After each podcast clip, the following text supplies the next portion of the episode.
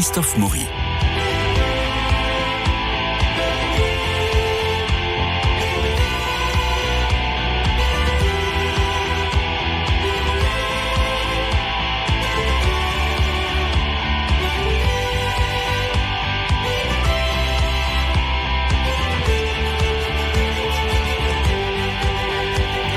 Et comme tous les mercredis, nous nous retrouvons pour les sorties au cinéma en cette euh, Saint-René. Bonne fête à tous les Renés. Et pour aller voir euh, trois films que vous avez choisis. euh, Bernard Médionier, Dominique Borne, Marie-Noël Tranchant. Nous allons voir euh, Simone ou le voyage du siècle. Nous allons voir L'innocent. Et puis nous allons voir Les Harkis. Donc ça en fait. Et puis aussi le petit Nicolas, ça c'est l'appendice en corollaire et en conclusion par Bernard Médioni. Nous commençons si vous le voulez bien par Simone ou le voyage du siècle. Pas sûr que ça soit le film du siècle. Non, voilà. Alors, comme incarnation de Simone Veil, moi j'avais préféré Christina Reali dans Simone Veil, Les combats d'une effrontée. C'était au théâtre euh, Antoine et elle était, elle incarnait vraiment Simone Veil. Là, vous m'en direz pour Elsa Zieberstein. Mais maintenant, nous écoutons la bande-annonce. Tu fais quoi? Je crée un brouillon de ma vie. Que nous le voulions ou non, que nous le sachions ou non, nous sommes responsables de ce qui nous unira demain. Nous engageons l'avenir. Nous voulons mettre fin à l'avortement clandestin. Il faut rester ensemble. Rien ne doit nous séparer. Ma chérie, viens, viens Je suis fière de toi. Et maman serait fière de toi. Je félicite Madame Veil pour son élection. L'espoir, c'est dans l'Europe que je le place. Votre travail, Madame Veil. Ma vocation. Ce n'est pas un travail, c'est une vocation. Le FN veut mettre le bordel, faut partir. Je reste. Vous ne me faites pas peur Pas peur du tout J'ai survécu à pire que vous J'avais ton âge. Tous les jours, je vois maman. C'est ma force.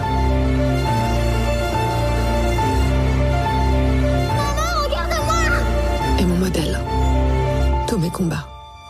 C'est elle. Simone ou le voyage du siècle euh, de Olivier Dahan avec euh, Elsa Zieberstein qui commence. Dominique, je vous Oui, centrais. Alors, euh, que dire? Alors, c'est pas tout à fait le biopic habituel, ni la géographie classique. Dahan a choisi de, de présenter un puzzle, le puzzle d'une vie, puisqu'il commence par la loi euh, pour l'avortement et il finit sur les camps de concentration. Donc, ça peut un peu déconcerter, d'autant qu'elle est, elle est interprétée par deux personnes jeunes et euh, plus âgées par Elsa Zieberstein. Jeune, c'est Rebecca Marder. Voilà, c'est Rebecca Harder. Euh, autrement, bon, c'est pas mal fait, mais euh, le, le principe de, de mélanger les fausses est un peu déconcertant parfois. On aurait pu être un petit peu mieux construit. Je trouve que c'est un, un peu plus construit. Ça aurait été peut-être. Euh, on en fait une héroïne. C'est une héroïne. On montre quoi? On montre son combat dès le début, quand elle est magistrate, qu'elle se bat pour les prisons. Ensuite, bien sûr, pour l'avortement, on, mon- on montre aussi sa souffrance, quand elle- ce qu'elle a vécu à 18 ans dans les camps de concentration. J'avais ton âge, c'est très beau cette scène-là. Bon, c'est la, la scène qui revient un petit peu en boucle. hein. Mais on va et vient d'une vie à une autre, d'une époque à une autre, d'une façon peut-être un petit peu facile et, un peu brouillonne parfois.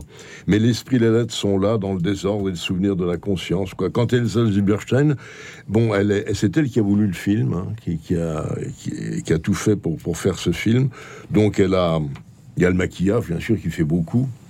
Mais elle a pris l'allure, elle a pris le ton, elle s'est fondue dans le personnage. On a senti qu'elle était tout à fait en, communion avec Simone Veil. C'est un film de combat d'une certaine manière. Et puis pour une actrice, c'est un, c'est une performance. Bon, voilà. C'est, mais euh, maintenant on peut discuter de- mais il y a des détails, par exemple, qui sont très drôles. Par exemple, on la voit fumer. Or, Simone Veil fumait, mais jamais en public. Là, il, il la montre en train de fumer, ce qui était vrai. Donc, il y a des détails comme ça, des petits détails de sa vie qui sont vrais. Elle Celui- passait beaucoup de temps sur son lit. oui, oui, oui. Mhm. Et elle est- donc il y a des petits détails, ils, ils ont vraiment, et elle dans l'attitude, dans, dans les vestes, dans, dans le ton de la voix, même alors qu'elle n'avait Mhm. pas la voix de M. Manon, elle s'est vraiment euh, bien fondue dans le personnage. Donc je dirais que c'est une performance d'actrice pour une femme un petit peu hors du commun. Moi, c'est à voir, ou oui. Marie-Noël, on, on- On attendra, Elle est plus réservée. on Marie. attendra que ça passe à la télévision. Oui, je suis même carrément plus sévère. Euh, Ah, allez-y. J'avoue. Oui, je- parce que ce côté, ce montage parcellaire, Oui. euh, euh, on saute d'une époque à Oui, l'autre, mais surtout oui. on saute d'un style à l'autre, ce qui est, euh, ce qui rend le film inconsistant et disparate. Par exemple, le, le- le style est très chromo dans les scènes d'enfance parce que l'enfance c'est le paradis, euh, etc. Mais c'est très très chromo. En revanche, les scènes politiques. Et puis dès qu'on est à Auschwitz, on est, on est en noir et blanc ah et bah, on est dans le ah brouillard. non, mais, et puis les, les- les scènes politiques sont d'un- d'une outrance militante grotesque. Il n'y a, il y a aucun débat, aucune vie politique dans ce, euh, ce- cet épisode de la loi Veil qui a été euh, très marquant dans la vie politique. Là, il y a des fonds noirs et des visages grimaçants et grotesques, horribles qui On sortent se croirait chez de-. On se croirait de- chez oui. Daumier. Oui, mais euh, c'est Ben oui. même pas Daumier, euh, parce que il Ouais, n'y a oui. même pas la force. La, la- c'est, c'est de la bête caricature, Mm. schématique, simpliste. Il n'y a aucune argumentation. On ne comprend pas l'enjeu du débat, sauf que elle était l'héroïne, tout le monde lui crachait dessus. C'est quand même un peu plus compliqué que ça si on veut entrer dans la politique. De même, son élection au Parlement européen, etc. Toutes les scènes politiques sont complètement ratées. Et Ensuite, autre euh, morcellement et style malheureux, bien sûr, la reconstitution historique avec les scènes de camp, qui sont, quand on pense euh, à quel point Spielberg s'est fait agonir, euh, là, vraiment, on peut, on peut pas montrer la vie des camps en quelques images aussi vraiment délibérément euh, insipide et qu'on peut, qu'on peut pas abrégé, Oui, insipide et qu'on peut montrer à tout le monde, tout ça c'est inoffensif. oui. Non, c'est- très regrettable. Et puis, alors à côté de ça, il y a donc on ne retrouve pas du tout, on la retrouve. Bien sûr, parce qu'Elsa Gilberstein, en effet, est très convaincante. Mais Simone Veil était tout de même une personnalité remarquable. Et là, euh, ce, n'est pas lui rendre justice. Un film. Non, mais ce n'est pas le film ne lui rend pas justice du tout. Il y a quelques scènes euh, très bonnes. Moi, il y en a une qui m'a beaucoup frappée que j'ai trouvée euh, vraiment impressionnante. Parce c'est que lorsqu'elle inaugure un hôpital, c'est en 75, elle est ministre de la santé. Elle inaugure, je ne sais plus quel hôpital. Bernard le sait peut-être. Enfin, elle pose la première pierre. C'est pas elle inaugure, elle pose la première pierre. Et elle prend, elle prend la truelle et, et- et elle, elle a un geste d'une efficacité. Et il y a un militaire à côté d'elle, un haut gradé, qui dit On dirait que vous avez fait ça toute votre vie. Et elle répond C'était mon métier. Et pour la première fois, publiquement, elle dit J'ai fait ça en exportation dans les camps. Et ça, c'est très impressionnant et très fort. Bernard Ça. Voilà, mais on regrette. euh, Il y a des scènes fortes, si oui, quelques scènes, exactement. Voilà, quelques scènes comme ça qui sont vraiment marquantes. Non, moi je ne serais pas d'accord avec mes camarades, même si je suis un peu plus d'accord avec Dominique cette fois, parce que je trouve ça très solide, hein, contrairement à vous, malgré bien sûr des, des reproches que l'on peut faire. Mais déjà, il y a un très bon début, une très bonne fin. L'introduction sur le péril de la mémoire, où on dit les livres seront alors les seuls dépositaires de notre mémoire, parce qu'ils insistent d'entrée de jeu sur le fait que les gens qui ont vécu les camps de concentration, et même ceux à qui se- ils se sont adressés, les journalistes qui ont recueilli leurs propos, vont bientôt tous disparaître. Ils commencent par ça en termes C'est un vrai drame. Éloquent, concis. Je trouve que ça pose le film. Et à la fin, de pointer un doigt sur les faux prophètes euh, qui sont prompts à répandre une haine en mal d'exutoire, et ben ça donne déjà une assise. ça donne une assise et une noblesse à l'histoire. L'interprétation, j'ai trouvé Elsa Zilberstein très convaincante. C'est c'est le maquillage qui peut éventuellement prêter à sourire. Peut-être le maquillage est peut-être un petit peu excessif, mais je la trouve d'une majestueuse humanité. Je trouve Elodie Bouchez d'une frémissante fragilité dans ce film. La reconstitution est quand même très acérée. La musique, notamment la musique à la guitare sèche sur le générique de fin, je trouve est assez poignante. Contrairement à vous, Marie-Noël, alors là, je, je ne comprends pas. Vous dites que c'est insipide le passage en déportation. Moi, je trouve ça tout sauf insipide. Je trouve qu'il y a La une manière dont c'est traité, Ah, si. Pas du tout. Je trouve qu'il y a une violence, je trouve qu'il y a une éloquence. Et là, au contraire. J'ai l'impression du déjà vu. Oui. Ah non, moi je trouve qu'il y a une intensité et ça il, ça, il passe un long moment dessus. C'est vrai Ouais. que c'est dommage que ça arrive peut-être un petit peu tardivement dans le film, mais je trouve que là, on est saisi durant ce long passage. Peut-être qu'on peut reprocher qu'elle, Rebecca Marder, est un petit peu trop fraîche Bah oui. pour les. le- Elle n'est pas la seule. Tous les figurants, ils sont pas, là, pas frais comme des roses. Bouchez, justement, pas Elodie Bouchez, mais elle, oui. Mais je trouve que là, au contraire, je trouve qu'il y a de la consistance. Les dialogues ont de l'ambition et ça force la considération. Et puis, il y a une très jolie scène. Alors, je trouve où Simone Veil va interroger Serge Klarsfeld pour savoir ce que sont devenus son père et son frère et lui dit on- ils, ont- ils sont assassinés, vraisemblablement, ils ont été euh, fusillés, tués au- au- à l'arrêt du train. Et elle, elle prend sa tristesse sur elle. Et ça, c'est une très belle scène. Maintenant, Jacques Chirac a piètre allure. Moi, je trouve pas les. de dos. hein. Oui, mais il parle. Oui. Et, et c'est pas Chirac du tout. Euh, on peut trouver, de- regretter que l'épisode avec Claude Autant-Lara soit passé à la trappe. C'est peut-être un petit peu long. Et je suis d'accord avec vous, la construction est trop décousue, mais c'est le propre des biographes films actuels. En retraçant ce parcours exemplaire d'intégrité, en même temps que le chemin épineux menant à la loi sur l'IVG, une telle œuvre réunie, Neuwirth et la vertu. Merci Bernard. Euh, nous passons à L'Innocent, un film de Louis Garrel. C'est une comédie attachante. Louis Garrel, c'est le fils de Philippe Garrel et de Brigitte Si, actrice et aussi réalisatrice. Petit-fils de Maurice Garrel. Oui. Et petit-fils de Maurice. Garrel. Absolument. Alors, c'est une histoire d'amour entre une femme qui épouse un brigand en prison. Quand il en sort, ils ouvrent un magasin de fleurs, seulement voilà. Et le scénario d'école, on est rattrapé par les affaires. On a surtout affaire à un quatuor d'acteurs merveilleusement trouvé. Grimbert, Zem, Garel, Ber- Merlan. C'est au charme époustouflant. Mais on est à l'intersection entre le polar, la comédie musicale et une intrigue un peu tordue, à mon avis. Vous allez nous en dire plus, mes amis, tout de suite avant d'annonce. T'es sorti quand déjà de prison? Il y a une semaine. Qu'est-ce que tu vas faire maintenant pour gagner ta vie? Là, je vais faire un peu d'intérim. Celui avec le col roulé noir, là, tu le vois, là? Oh putain, Quoi? Mais il est canon. Sylvie Et qu'il est le troisième en 10 ans, tu l'as prévenu aussi ou pas? C'est plus une prison, c'est un club de rencontre. Je suis ta mère quand Je même m'en fous, t'es complètement folle On m'a dit c'est quoi cette fois-ci? C'est le smartphone? Du caviar. 3000 euros le kilo? Ah, Tu appelles tout de suite et tu dis oui. En plus, vous faites ça en famille. Je comprends pas, c'est chez qui ici? Mais c'est chez nous. On est en plein centre-ville, avec quoi t'as payé ça? J'ai trouvé un flingue dans sa poche tout à l'heure. Quoi? Ce type est dangereux, il me ment depuis le début, quoi. Regarde comme elle est heureuse. Regarde. Tu sais que je pourrais te faire descendre dans la journée si je voulais. Ah non, tu peux pas puisque t'aimes ma mère. Si je te donne la moitié, tu le fais avec moi? Sérieux Il arrive tous les soirs. Voilà le film de la tro- du troisième de la dynastie Garel, Louis Garel. Ça s'appelle L'Innocent. À vous, Bernard. Oui, c'est sympathique, mais enfin, ça ne révolutionne quand même pas l'histoire du 7e art. L'interprétation est irréprochable, notamment pour Anouk Grimbert, je trouve, qui, qui se démarque. La musique nourrit de styles différents. Il y a une musique originale, puis il y a des tubes de variété Nuit magique de Catherine Lara, euh, notamment. Euh, pour le plaisir, ça va faire des droits d'auteur à Julien Lepers. Euh, il y a un très beau décor de l'aquarium qui est très bien utilisé entre chatoiement et apaisement. Il y a une excellente scène, la scène au restaurant, qui est vraiment, je trouve, le point d'orgue dramatique du film. Maintenant, les dialogues de la première partie, je trouve, souffrent d'une certaine vulgarité.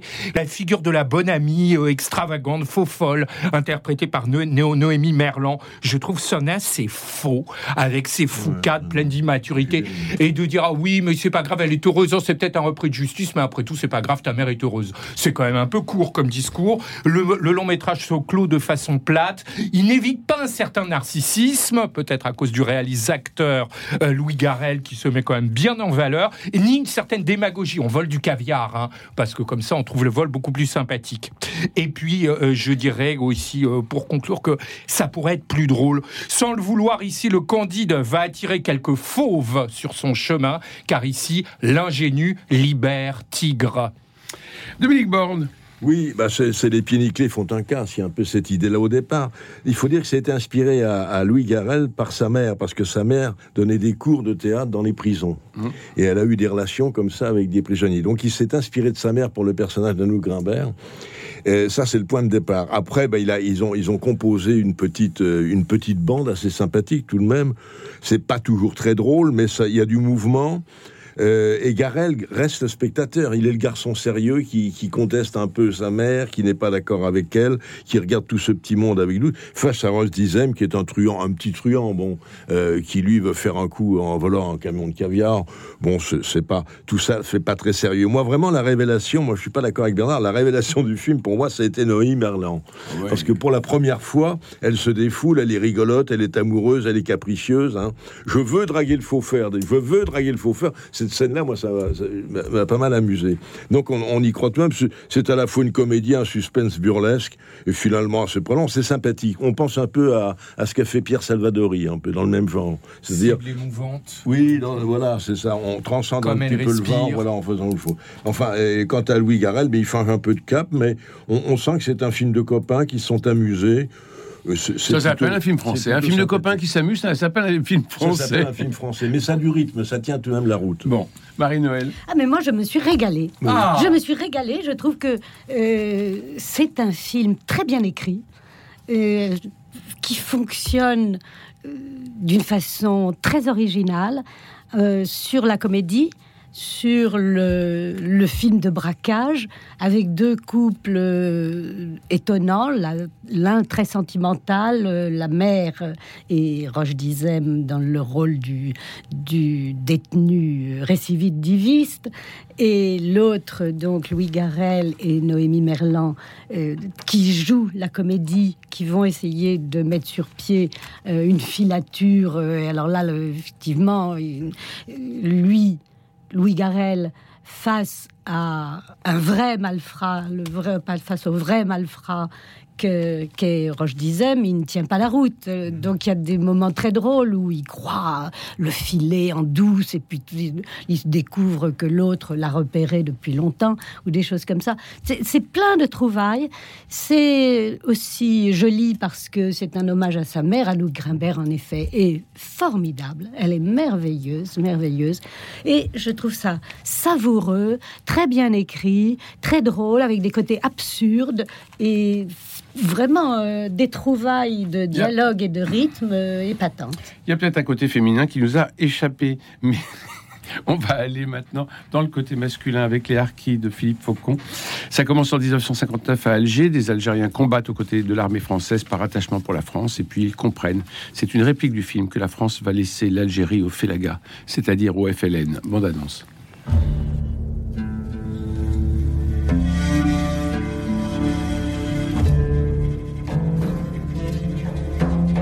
Jeune Algérien qui venait de vous engager aux côtés de la France.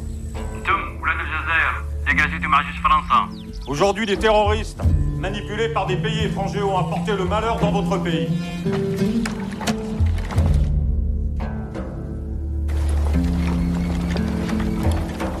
Aux hommes encerclent la Mejda, on arrête tous ceux qui essaient de passer on tire sur tous ceux qui sauvent. Ça va, tu peux leur dire?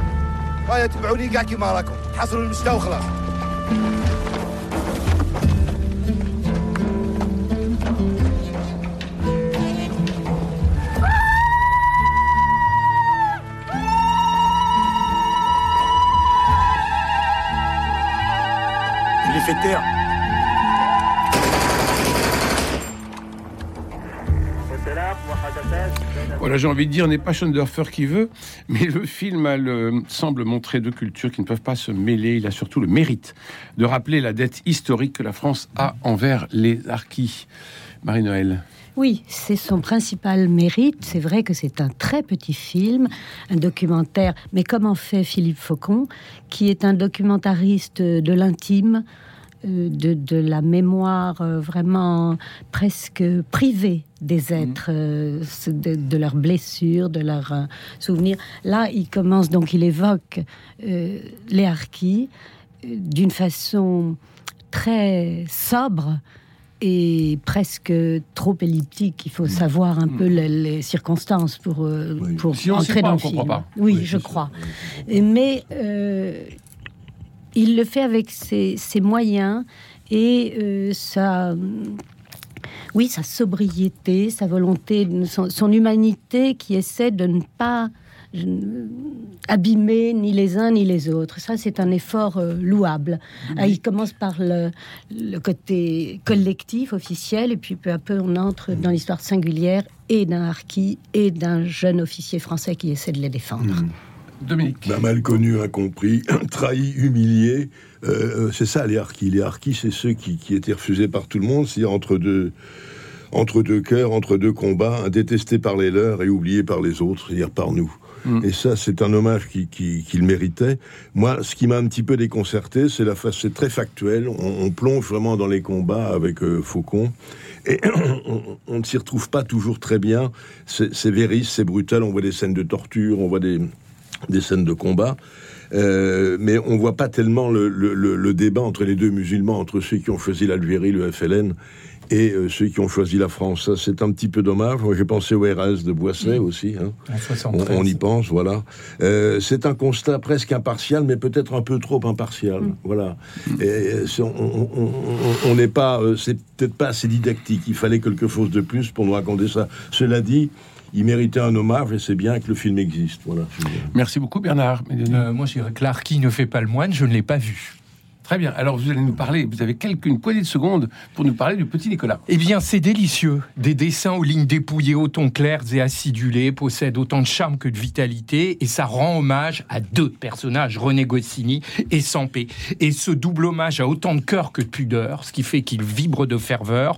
D'aucuns pourront trouver, c'est vrai, ce dessin animé peut-être un peu consensuel ou suranné, mais ça n'est jamais artificiel, parce que ça privilégie des choses essentielles, la création, l'amitié, et puis une époque, tout en pastel, qui est cette époque du début du, du petit Nicolas, créé apparemment en 55, moi je l'ignorais, euh, avec cette... euh, ils, ils conçoivent ce, ce on a la projet. voix, on a la voix du petit Nicolas. Oh, alors on a la voix, il vit, il s'anime le petit Nicolas, Oui. et il parle à, à Sampé, et il parle à Goscinny. Et on va voir ensuite ses aventures, mais c'est à la fois la jeunesse du projet et ses aventures parallèlement conçues en bande dessinée. Et on voit Agnan avec ses doigts On voit Agnan, on voit Alceste, on voit son institutrice, nous voyons Non, ses parents. oui, Agnan, c'est l'intellectuel avec les lunettes. oui, C'est mais qui est, Alceste, qui est le chouchou et Ouais. Alceste, c'est le petit gros qui Voilà. mange toujours des tartines. Alors, il y a un épisode d'école buissonnière qui est un petit peu creux. La musique est sans doute trop présente. On aimerait peut-être rire davantage. Et là encore, la structure est un peu discontinue. L'épisode de la mort de Goscinny, on y fait allusion au milieu. On y revient à la fin. Peut-être qu'il fallait tout dire à la fin. En plus, c'est montré de manière très émouvante. Euh, je dirais, euh, pour conclure, euh, pour conclure ici, que en accueillant ici un, un enfant généreux comme le petit Nicolas, bah, c'est peut-être un rejet de Goscinny. Oui, il fallait le dire. Euh, Il fallait oser. il fallait oser. Tout le monde n'a peut-être pas forcément compris, mais enfin, on peut repasser en podcast grâce. On peut, grâce à Louis-Marie Picard, on peut réécouter euh, en podcast euh, l'émission. Donc, pour conclure, nous avons parlé de Simone ou le voyage du siècle de Olivier Dahan. Vous êtes d'accord Ah, Oui, alors- robuste, mais Bon, donc euh, un contre deux, euh, nous, nous avons vu l'innocent de Louis Garrel. Oui, on y va. oui. Sympathique. Oui, alors Marie-Noël va absolument qu'on y aille. Donc on y va, mais c'est son côté féminin qui a vu le... les harkis. Bon, on attendra peut-être que ça passe à la télévision pour un... avec un grand débat euh, à la Oui, sortie. vrai que Ça pourrait être, ça, ça pourrait être bien. un dossier de l'écran, mais Un ça, n'existe- ça n'existe plus depuis longtemps. Oui, mais ça, Alors, les ça- débats, ça- euh, ça se fait sur la chaîne parlementaire maintenant. Oui, oui, c'est ça. ouais. Bon, donc on pourra regarder. Et là, il y aura un, un- un débat vraiment intéressant parce qu'encore Oui. une fois, les harkis, il faut l'expliquer. euh, on les a oubliés. Vous parliez tout on à les a l'heure. parqués dans des camps. On les a parqués rentrés, oui. dans des camps. euh, et là, aujourd'hui, d'être fils ou petit-fils d'Arki, euh, c'est quand même compliqué à porter et, et ils ne sont pas victimes. Ils ne sont ni victimes ni bourreaux. Mais enfin, ils donc euh, je crois que c'est un dossier qu'il faudra creuser. Et, et encore une fois, euh, bravo à Philippe Faucon, mais on espère que d'autres cinéastes vont s'emparer du, euh, mais c'est plus très à la mode. de ce sujet. Vous dites Ce n'est plus très à la mode. ne l'a jamais été. Ça ne l'a jamais été, mais Ça ça l'a- ça encore moins. Eh ben, il faudrait peut-être rendre le truc tragique ou glamour, je ne sais pas. Bref. Et on peut voir le petit Nicolas. Et puis le petit Nicolas, surtout, alors ça, c'est pour. Qu'est-ce qu'on attend pour être heureux? C'est le sous-titre. Qu'est-ce qu'on attend pour être heureux? Ça, enfin, euh, ça va donner un peu de fraîcheur dans ces moments de ténèbres que sont la Toussaint.